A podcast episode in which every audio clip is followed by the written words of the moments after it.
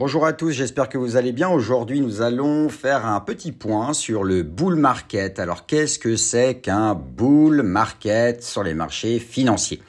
Le terme bull market est fréquemment utilisé pour décrire un marché haussier.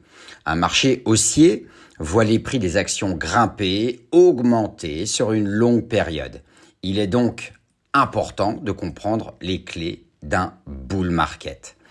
Je suis Bertrand Dubourg, rédacteur en chef de rédactionfinancière.com et créateur des podcasts sur l'investisseur digital. Je vous invite à découvrir tous nos articles sur rédactionfinancière.com. Également, nous sommes spécialistes en contenu financier SEO. Alors, quelle est la définition du bull market? Un bull market désigne les phases où les actions suivent une tendance haussière.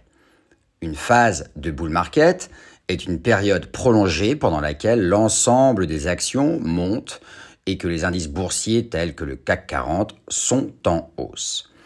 À l'inverse, un bear market, nous avons également fait un article sur le sujet dans rédactionfinancière.com, je vous invite à aller le découvrir, est une période baissière. Le dernier grand cycle de bear market s'est prolongé de 2007 à 2009, pendant la crise immobilière américaine. C'était les fameux subprimes. À cette époque, l'indice Standard Poor's 500 a chuté de plus de 50%. Que nous enseigne un bull market? Pendant une phase de bull market, l'optimisme règne en maître pendant les phases de marché. En général, le cours des actions augmente de plus de 20%. Un bull market, par exemple, très important, s'est produit entre 2009 et 2019. En effet, pendant dix ans, l'indice américain n'a cessé de grimper pour être finalement interrompu que par le krach provoqué par la pandémie de mars 2020. Combien de temps peut durer un marché haussier dit de bull market? On ne peut pas savoir le temps a priori d'une phase haussière sur les marchés.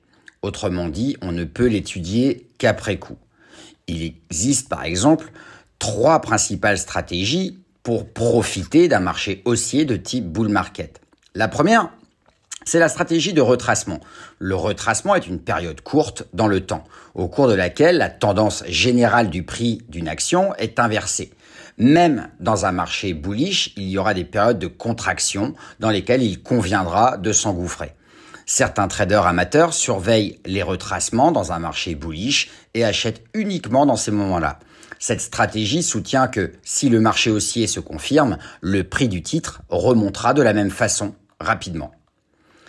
Il existe également la stratégie du buy and hold. Cette stratégie consiste à acquérir une action et à la conserver. Cela implique la confiance de l'investisseur.